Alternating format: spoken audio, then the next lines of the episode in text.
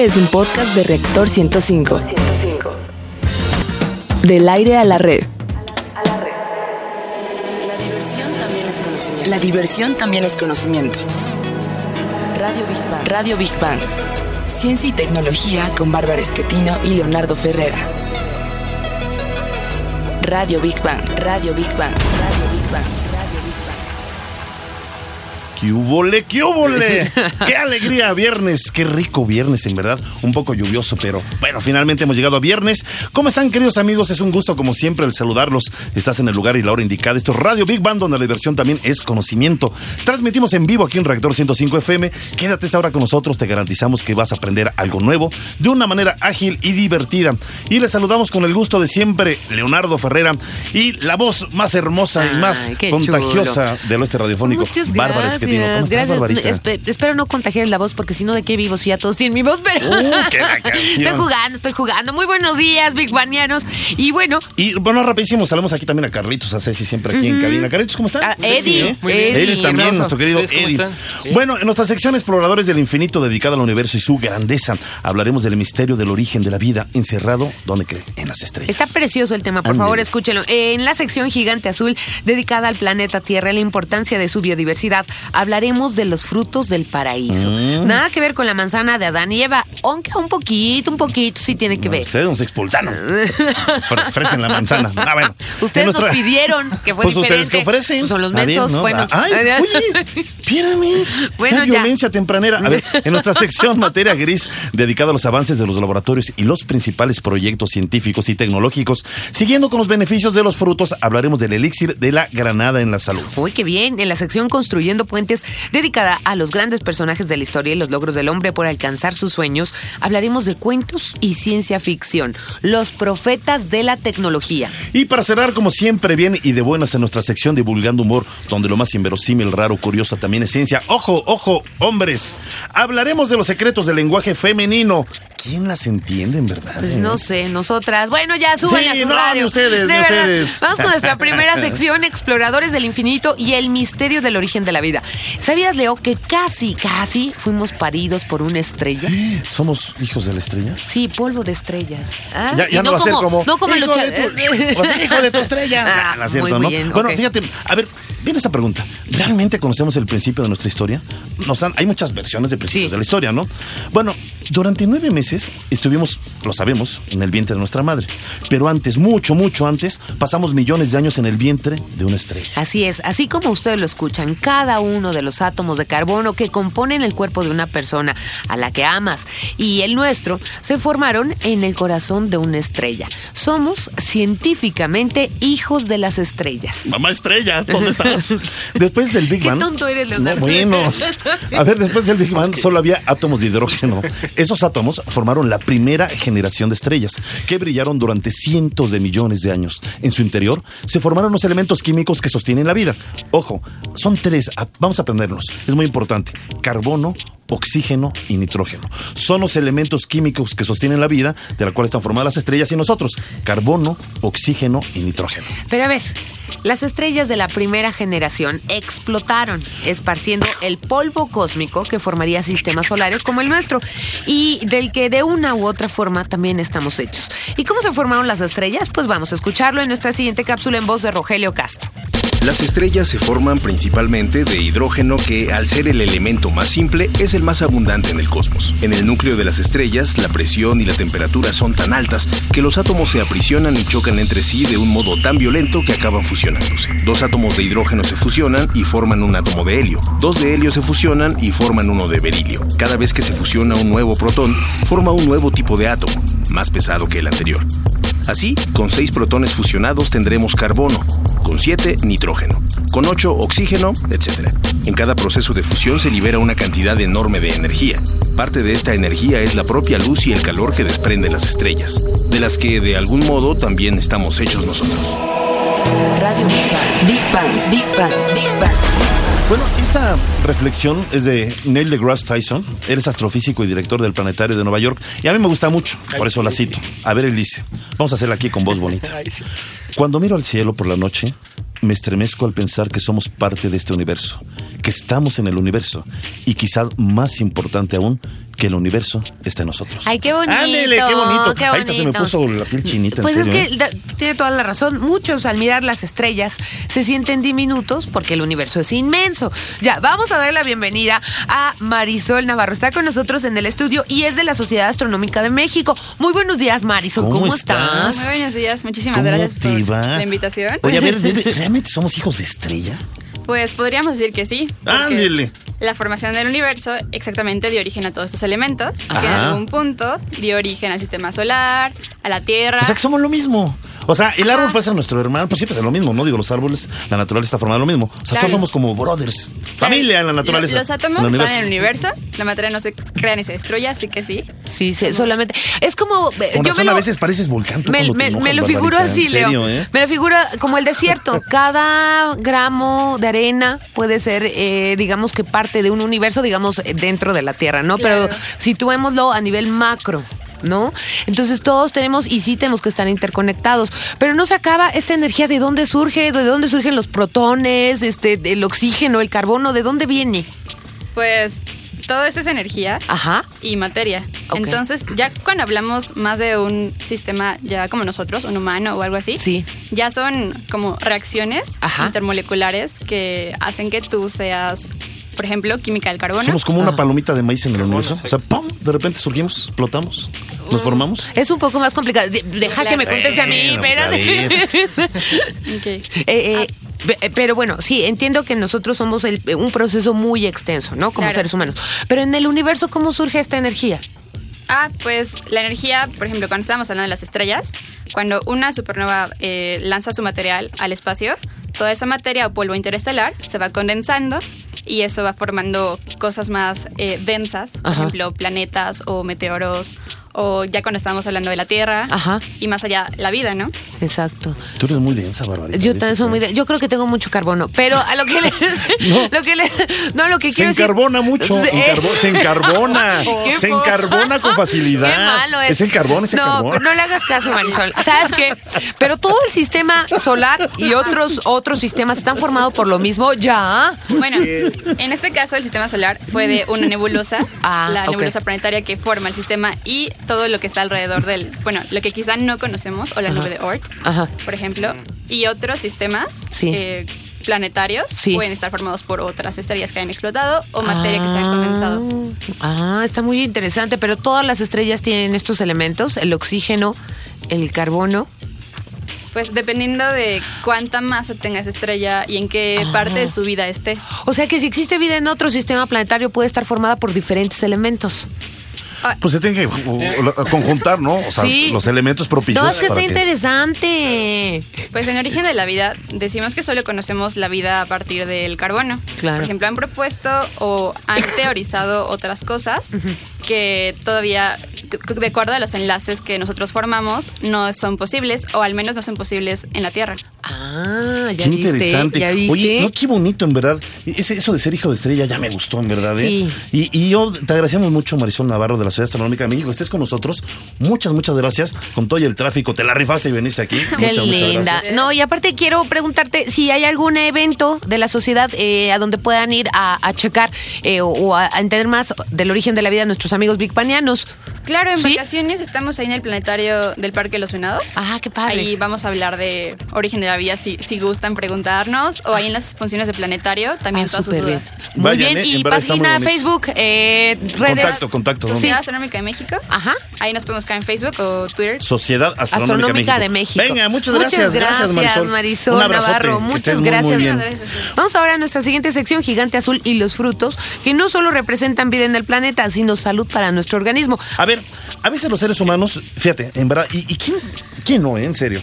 Parecemos una farmacia andante, ¿verás Sí, si no? sí. Que una pastilla que para bajar la tensión, que para el estrés, que para el colesterol, yo otros que cargan para el ácido úrico, Sí, para el dolor de cabeza, este, que para un protector gástrico siempre a la mano. O sea, parecemos una Sí, hay farmacia. gente que sí trae de verdad una farmacia. Yo siempre traigo mi aspirina, pero eh, sabes que tienes toda la razón. Aunque no siempre es evitable, sobre todo si no se previene las enfermedades o, dolor- o dolores, perdón, mediante hábitos de vida saludable, sí es posible en muchas situaciones reducir el exceso de fármacos que ingerimos. Es que, es que en serio, ¿eh? la, la sobremedicación es cada vez Sí, mucho, sí. es más común. Sí, sí, a, sí. a ver, la, la fruta es uno de esos alimentos con propiedades curativos que pueden ayudarnos tanto en la fase preventiva, principalmente en esa, y también en el tratamiento de ciertas dolencias. Fíjate que cada una cuenta con sus propias características y beneficios medicinales, es decir, no son medicinas, pero cómo te ayudan, que es preciso conocer para variar la alimentación en función de nuestro estado de salud.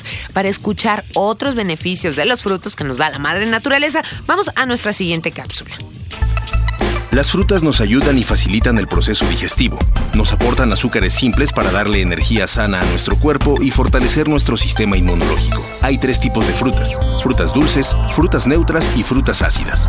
Las frutas dulces son mango, melón, sandía, plátano, higo, tuna, pitaya, mamey, guanábana, zapote. Las frutas neutras son papaya, manzana, durazno, jícama, aguacate, pera y algunos tipos de plátanos. Las frutas ácidas son limón, granada, toronja, naranja, mandarina, piña, fresa, uva, ciruela, guayaba, lima y tamarindo.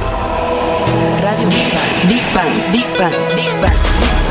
Otro manzanito. A ver, Carlitos, Otro ¿cuál es tu...? Las tu- manzanas rojas, ¿no? ¿La ¿Las roja? cerezas no te gustan Las también? cerezas. Es sí. que sí.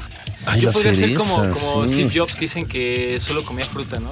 ¿De Órale. verdad? Pues ¿De mira, verdad? vamos a hablar de otras eh, frutas verdad Sí. con unas propiedades. Y para saber más de los beneficios de las frutas, vamos a saludar a nuestro especialista Gabriel Betanzos de la Universidad Autónoma del Estado de Hidalgo. Hola Gabriel, muy buenos días. ¿Cómo estás? Hola, ¿cómo están? Buenos días, gusto saludarlos. Oye, qué bueno, la libramos. Y es que déjeme decirles que aquí mi querido Gabriel Betazos de la Universidad Autónoma del Estado de Hidalgo venía en camino por algún accidente ahí en la carretera eh, de México hacia, hacia Pachuca. Y este, pero bueno, finalmente aquí te tenemos vía telefónica. Oye, gracias, en verdad tú tienes una línea de investigación muy interesante. Antes de hablar de tu línea de investigación sobre jugos, primero háblanos de la importancia eh, de las frutas o de las verduras para el organismo, mi querido Gabriel. Bueno, como ustedes han mencionado, las frutas y verduras son, son nutrimentos que se han vuelto esenciales para, para la, alimentación en el humano. Ajá. Eh, dependiendo de cada fruto, tiene ciertas propiedades benéficas a la salud.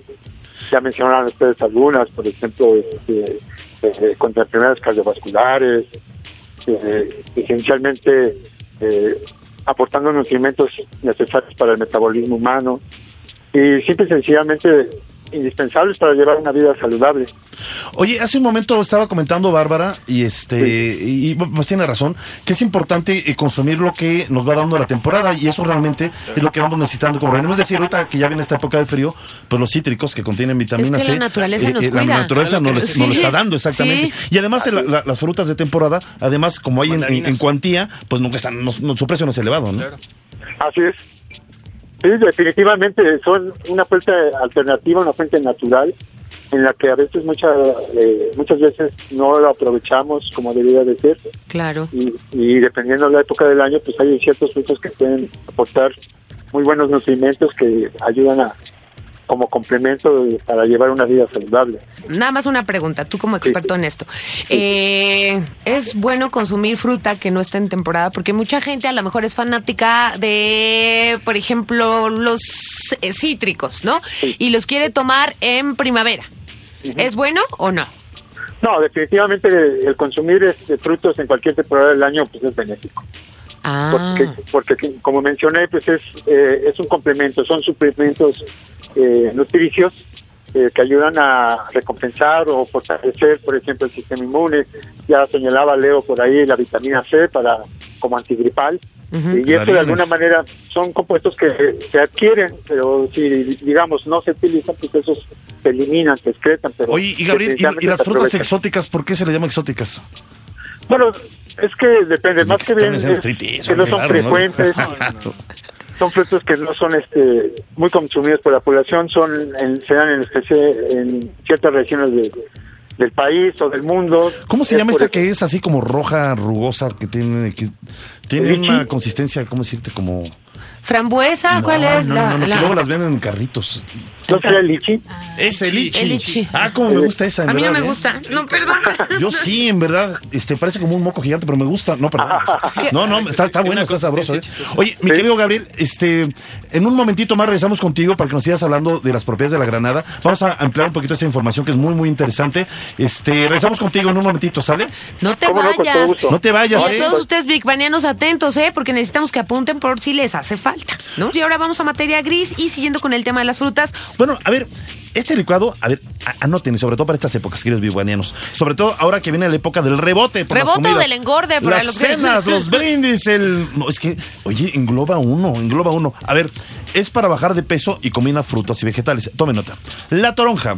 Papaya, nopal, piña, manzana y algas marinas son los principales ingredientes naturales que solos o combinados ayudan a quemar grasa. Ese, es cierto, es cierto. De acuerdo con los investigadores, la toronja, la papaya, el nopal, la piña, la manzana y algas marinas facilitan la eliminación de líquidos y mejoran el funcionamiento de la glándula tiroides que regula nuestro metabolismo. Bueno, hay otra fruta de la que casi no se habla y que científicos del Centro de Investigación Cardiovascular en Barcelona, España, han encontrado grandes propiedades para la salud humana, como les decíamos, la granada. Bueno, para conocer más datos sobre esta importante fruta, vamos a escuchar nuestra siguiente cápsula. Come granada, ¿verdad? Ay, caramba. El árbol de la granada es originario de la región que abarca desde Irán hasta el norte de los Himalayas en India y fue cultivado y naturalizado en toda la región del Mediterráneo, incluida Armenia, desde la antigüedad.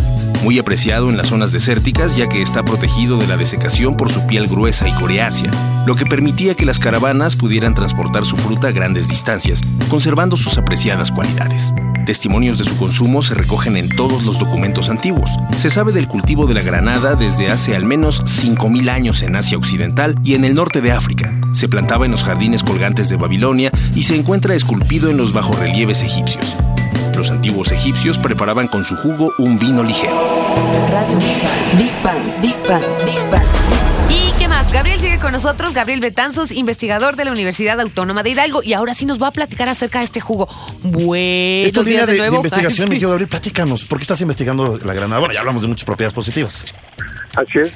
Bueno, eh, como les mencioné, eh, este fruto me ha llamado mucho mi atención porque eh, me ha dado diferentes eh, satisfacciones, no solamente científicas, sino buena adaptación con la, Ah, con yo la dije, económicas, ya pusiste tu puesto ahí afuera de tu casa, ¿no? Granada, granada. Pues estaría bien. Y bueno, pues eh, eh, buscando en la literatura me llevé grandes sorpresas de que este es un fruto que en otros países se utiliza de manera cotidiana, en la dieta cotidiana. Desafortunadamente en México quizá nada más lo conocemos como aditivo en los chiles en nogada Exacto. o, Nogada, ¿verdad? Nada más. o Sí. como Y golosinas, poquito si así, nada más acaso. para que no digan, ¿no? Así es. Pero bueno, revisar la literatura tiene muchas eh, aplicaciones en salud, de las cuales ustedes ya mencionaron. Yo particularmente he, he corroborado en el laboratorio, en nuestro equipo de trabajo, algunas de ellas, en las cuales eh, algunas de, de estas investigaciones han sido publicadas en revistas científicas y sigo en ello, sigo en ello. Ahorita lo que estoy trabajando, lo que estoy tratando de promocionar es eh, polvo obtenido precisamente del jugo. Polvo. ¿Por qué la razón? La razón es simple, porque es un fruto de temporada.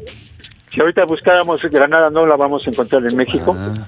solamente importada. Entonces la gente me dice, bueno, tiene propiedades, pero pues, si no hay, si no hay, ¿dónde la consumo? Exacto.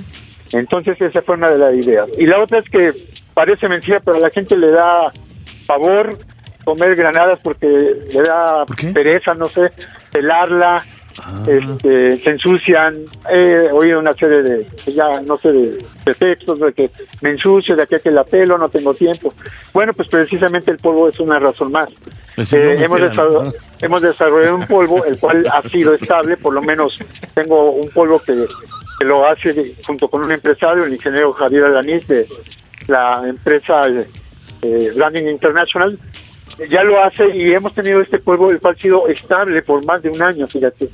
O sea, podemos guardarlo, eh, lo podemos guardar en la alacena y un año nos dura sin que se eche a perder. Exactamente. Ok. Saca el polvo, polvo de Y granada. por ejemplo, pues eh, rápidamente en la mañana una cucharita, Ajá. lo disuelves en, en agua, te lo tomas y con eso tienes. O sea, y ya viene en, en el polvo, digamos que todas las eh, propiedades que tiene la, la granada, digo, y a- además aumentadas, porque ya en polvo viene todo comprimido. Así es, ya está concentrado. Lo que estamos haciendo es un proceso de microencapsulación. Qué, qué, qué llama. maravilla.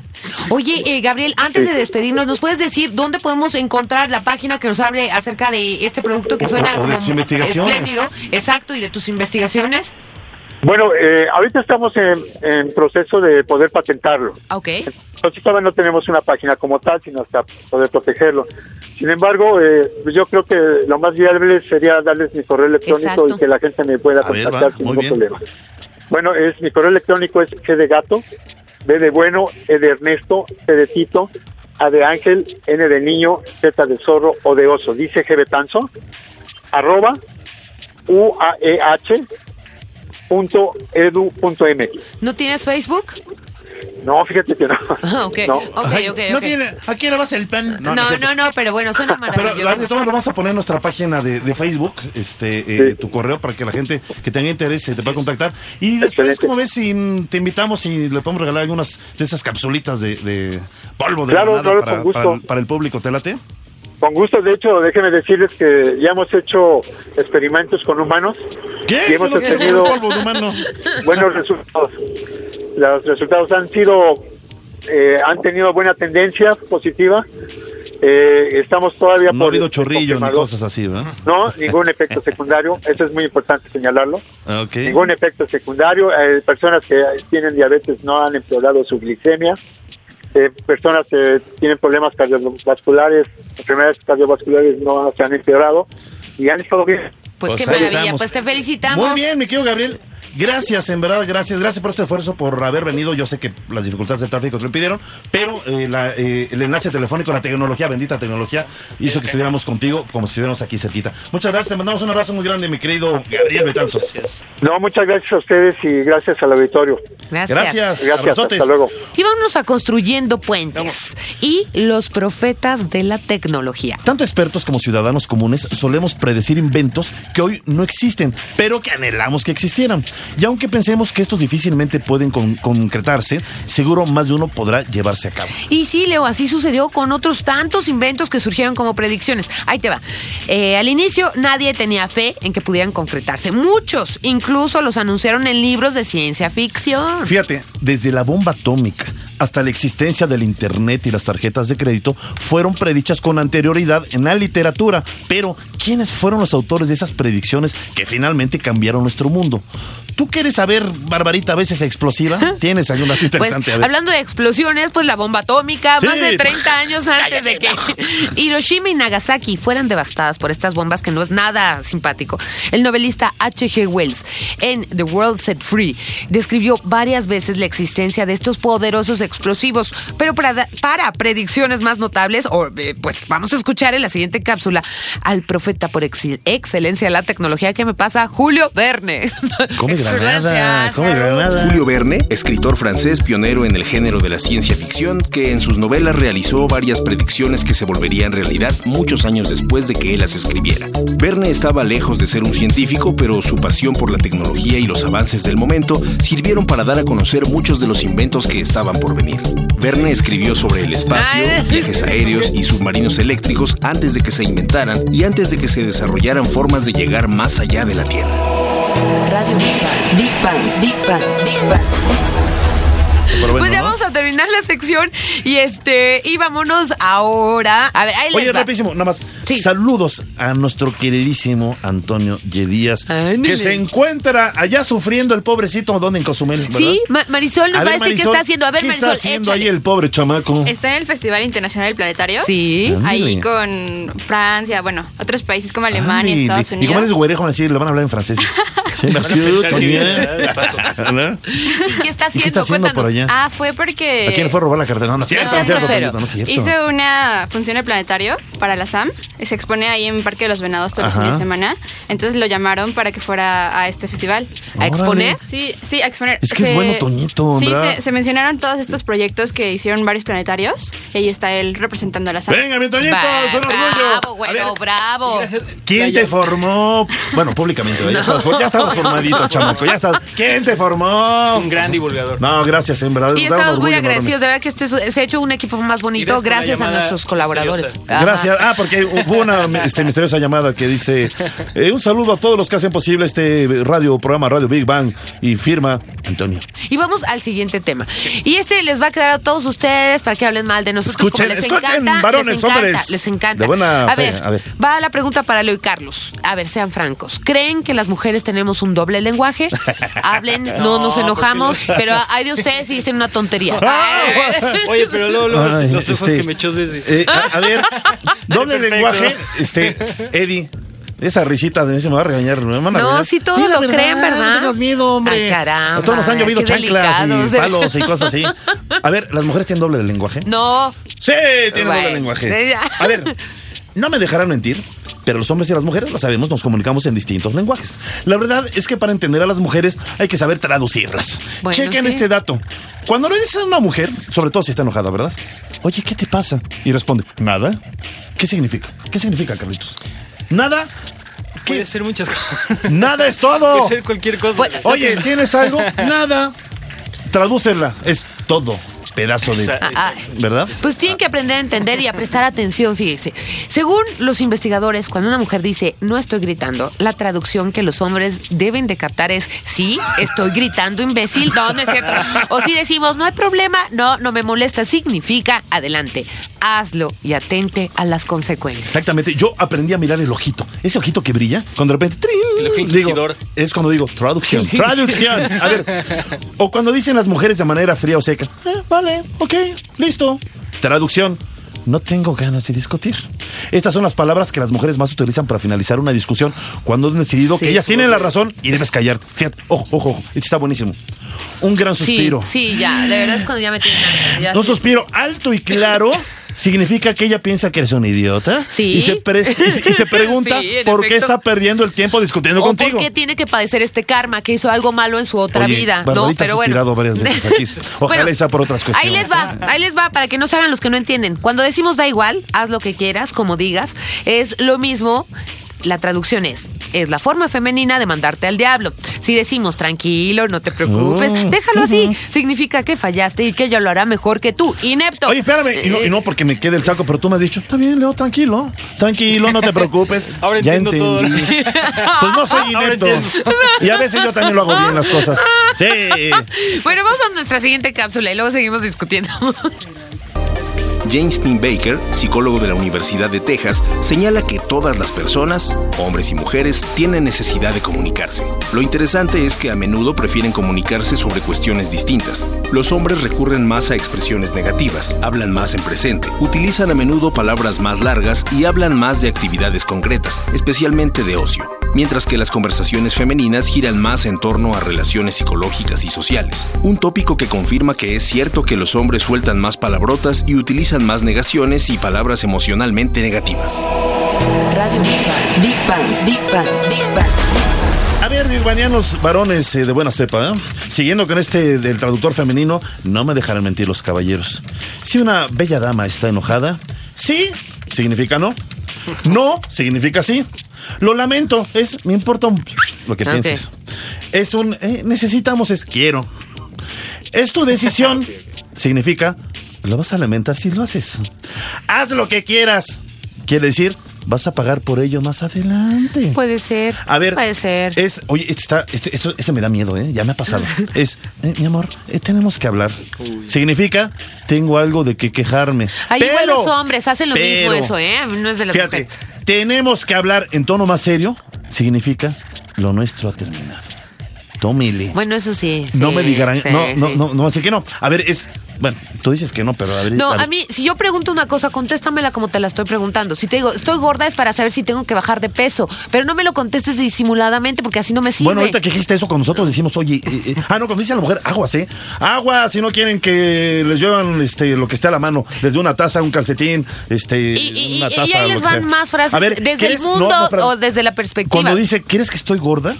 La respuesta realmente, o sea, esas mujeres nos lo hacen constantemente, ¿crees que estoy gorda? Es, la respuesta es, dime que no. Ni se te ocurra decir lo que piensas. Pues que no tienen al espejo, también no la gana al, al- al Oye, lo oye, loco, oye, ¿no? oye, Pues, rápido, sea, cu- cuando dicen, ¿me quieres? Significa es, hice algo que no te va a gustar mucho. ¿O No, pero también puede ser una reafirmación de tu cariño porque hay gente que le cuesta mucho trabajo decirlo. Y bueno, esto es una perspectiva desde el mundo loco femenino o la visión que tienen las mujeres, Leonardo. Tienes que aprender a comunicarte mejor. ¿Qué significa? Tienes que aprender a darme siempre la razón, la tenga o no. No es cierto. Estoy lista en un minuto. Es suéltate los zapatos, busca algún partido en la tele porque voy a tardar dos horas. Tampoco Sí, lo hago. Tampoco lo hago. Bueno. Eres tan masculino, quiere decir tienes que afeitarte y hueles a sudor. Tampoco lo hago. Yo tengo estás está puerco ya, Santa ¿no? Bueno, escuché un ruido. Me di cuenta que casi te habías dormido. No, yo más bien creo que hay alguien en la casa, ¿no? Bueno, esta cocina es muy incómoda. Quiero una nueva casa, coincido. Ah, y cuelga el cuadro ahí. cuelga el cuadro ahí. Ahora ya no. Ahora quiero que lo cuelgues ahí. No, esto está raro. Y me estás escuchando demasiado tarde. Ya estás muerto. A ver. eso, eso tienen razón. Señores, rapidísimo. Analicemos, por favor. Ya, justicia divina para los hombres. Analicemos el lenguaje masculino. No está tan errático. A ver, ¿tengo hambre? Es tengo hambre. Pues tengo claro. sueño, es tengo sueño. Es- quiero ver el fútbol, es quiero ver el fútbol.